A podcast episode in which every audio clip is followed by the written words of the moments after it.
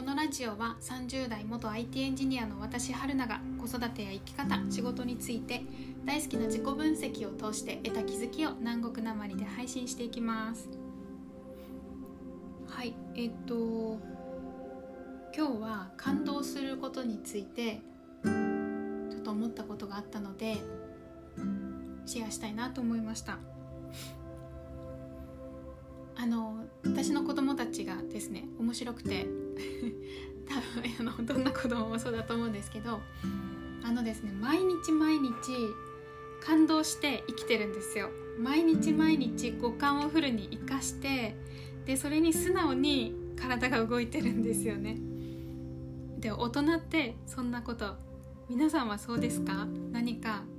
五感で察知したものに素直に体が反応するみたいなことって もうそれでやってたらねあの危ないと思うんですけど大人でやって誰も静止しないので危ないよって言ってくれないんで。なんですけどでも子供たちを見てるとあ人間って基本的にはそういう生き物なんだなっていうのを思うんですけどあのそれを考えたきっかけがあのうちの子供たち、えっと、長女もそうだったんですけど長男3歳の長男があの最近子供たちがよくディズニーの「ピーターパン」とか「ダンボー」とかの DVD を見たりしてるんですけどでもこれ買ったのも最近でで見たのも23回だったんですよ。なんだけどなんかダンボとかね私どんな話だったかなと思いながらあの DVD を買って見てたんですけどなんかすっごいなんか一見ちょっと、まあ、ストーリーはシンプルなんですけど間長い曲がミュージカル調の長い曲が入ったりとかなんか子供たちこの話の流れって理解できるのかなとかなんか思ってたんですけどめっちゃハマってて3歳の長男が。で ここって思うようなもう冒頭ぐらいのあのえっとサーカスのテントを建てる時に作業員とか動物たちがなんかあの嵐の中のすごい重労働をしながらテントを建てるんですよ。でなんだろう労働者みたいなそういうのが、えっと、印象が強いようなそのアニメーションとその歌？働けみたいな。休むなみたいな。動けみたいな。あのなんかえっと綱でパシンパシンみたいな。働け働けみたいな感じの。なんかこんなの見て楽しいのかなとか思ってたんですけどめっちゃその歌を覚えて3歳の長男が。で覚えて、まあ、セリフとかも、まあ、日本語訳なんですけど覚えて歌いながら真似したりとかあとそうあの動物たサーカスの動物たちを乗せて走る汽車のえっとなんか「はっはっみたいな感じの 今真似しました。の えっとえっとそういう音があるんですけどその音を真似してその記者のになりきってその音を出しながら走ってでその後に流れる曲を口ずさんでうちらに見せてたりとか。そんなに見てないんですよ回数。だけど多分印象に残ってるみたいでそういう風に言ったり。このアニメじゃなくても絵本も、えっと、3歳の長男はまだ字が読めないので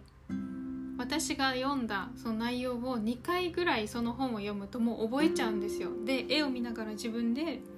その覚えてる限りセリフとかももうほぼほぼ合ってたりするんですよね。なんか言いながらブツブツ言いながらその本を読んでたりとかするんですよ。隅っこの方で。ですごい全部まあ字が読めないからなおさら全部素直に体に入ってると思ってしかも没頭して一人に集中一人のあなんかその空間に集中してもう一回それをリマインドしてなんか自分で思い出して感動してる姿とかを見るとめっちゃあの感動で動いてんだなっていうのが分かりやすいんですよね。まあ、感動でとか五感で感じてでそれに素直に反応してんだなっていうのが分かりやすくって私もあの今でもその感覚はあるんですけど、まあ、皆さんそうだと思うんですけど子供の時って特に魔法とかあのそのま、うんえっと、ま魔法であったりとかえー、っと本当現実世界にはないような、うん、昔の話海賊であったりとかなんかそういうのってまあ嘘か本当か分かんないじゃないですか子供の時って。でもだんだんそれが想像なんだなっていうのが知識として分かってくるんですけどでもあのさ曖昧なんですよね子供にとってはそういう世界は世の中にあるのかもしれないみたいな。でそこにどうにか近づきたいというか味わいたい感動したから向かいたいみたいなそういう感覚を味わってたいみたいなのがすごく強かったと思うんですね子供の時って。で私が思うその感動するって感覚は、まあ、心がワクワクしてあとなんだろうななんかもうあー楽しいみたいな感じじゃなくてもう感動しすぎて胃がギューッとなってなんと苦しいみたいな 感動して「ギュ何これ!」みたいなめっちゃ苦しいんだけど最高みたいな、まあ、言葉にしたら最高って言っちゃうけどでもなんか体的にはなあのこれがいい状態なのか悪い状態なのか分かんないみたいな。もうなこの感覚苦しすぎるみたいなのが 私のイメージする感動なんですけど。でもあったと思うんですよ。子供の時からずっと。そういう感じて体が反応する、うん、と経験って皆さんあったと思うんですね。でそれがあのもう本当に原動力じゃないですか。動くための。それがあの本能だと思うんですよ人間の。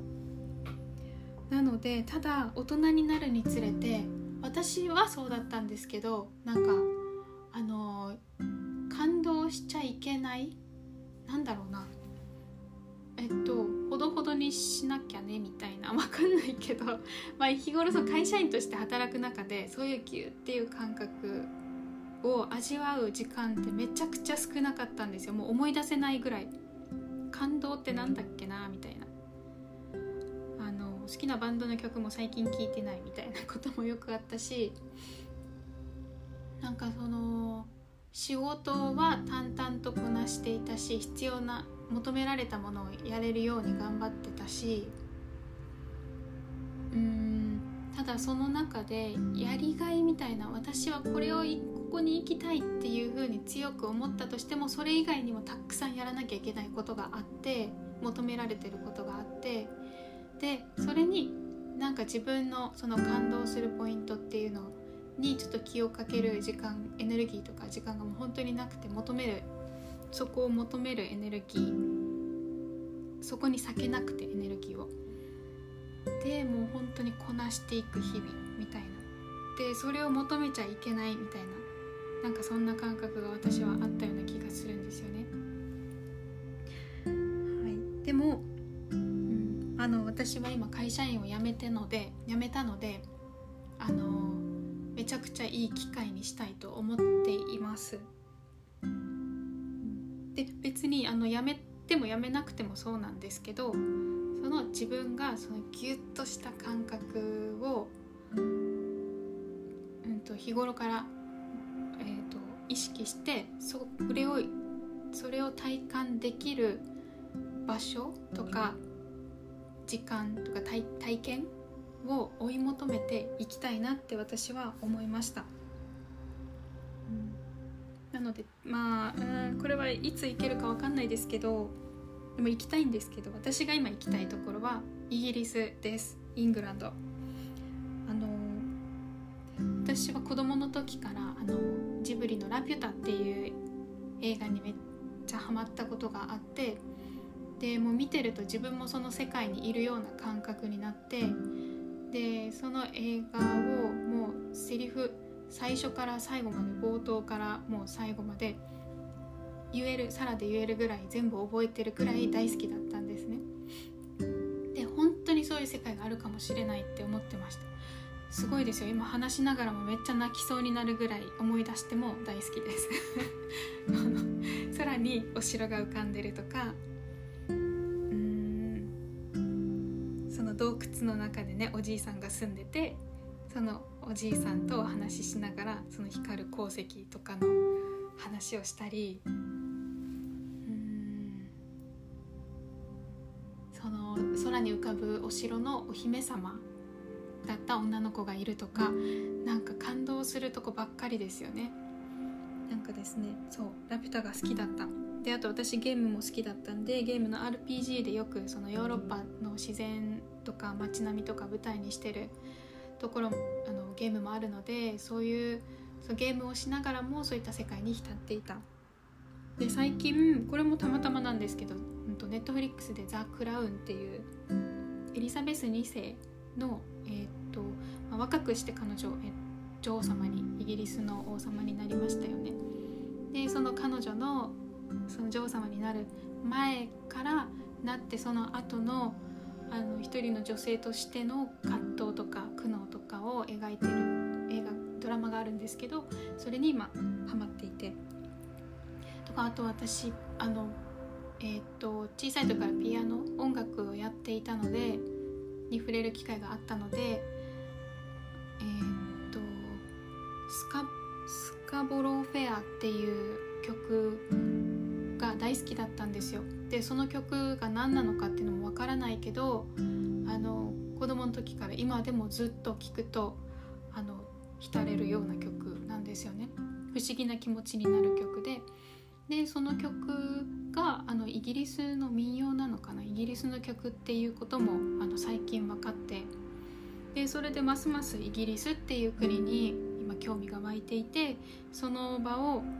体感してみたいなっていうのが新しい目標になってます。あとは子どもたちとはあの教科書に書いてあるものを実際に見に行ってみたりとかもうその勉強だけじゃなくてそういう世界が現実にはあるんだよとかっていうのを見に行きたいなとかあともうこれまでもやってますけどたくさんその海外を舞台にした本とか映画を見たいなっていうのも時の私の感動する感動を育てるあの目標です。はいということで今日はこの辺で終わります。またよければ次回も聴いてください。